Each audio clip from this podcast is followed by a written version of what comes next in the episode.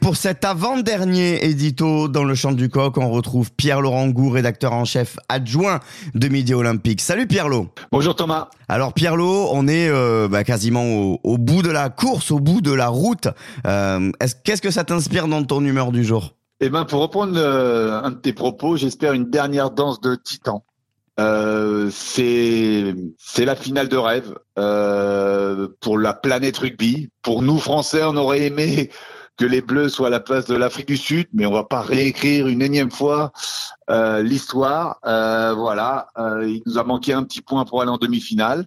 J'ai envie de te dire, Black et Box, c'est quand même les deux meilleures nations du monde. C'est deux pays où le rugby est le sport numéro un, le sport national. En Nouvelle-Zélande, c'est impressionnant. Tu as l'impression que tout le pays joue au rugby. Et en Afrique du Sud, ce sport de blanc, ce sport de colon, a réussi par euh, la grâce de Nelson Mandela, par euh, la politique, à être aussi le, sport de toute une nation, de cette fameuse nation arc-en-ciel.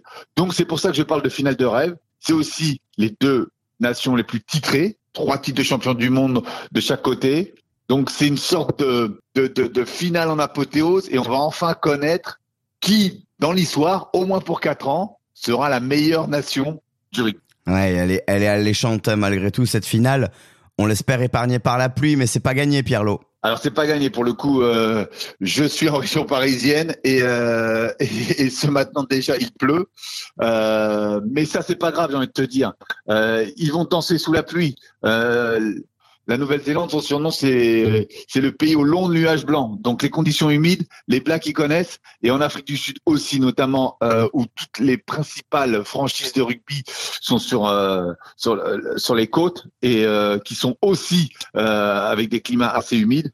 Donc les Sud-Africains et Néo-Zélandais savent jouer sous la pluie et donc j'ai envie de dire dansons sous la pluie, dansez sous la pluie, messieurs, et que le plus fort gagne. Et pour rester dans le thème de la pluie, et puisque c'est ton dernier édito dans le champ du coq, tu vas te mouiller un petit peu, Pierre Lot. Quel est ton prono pour ce soir?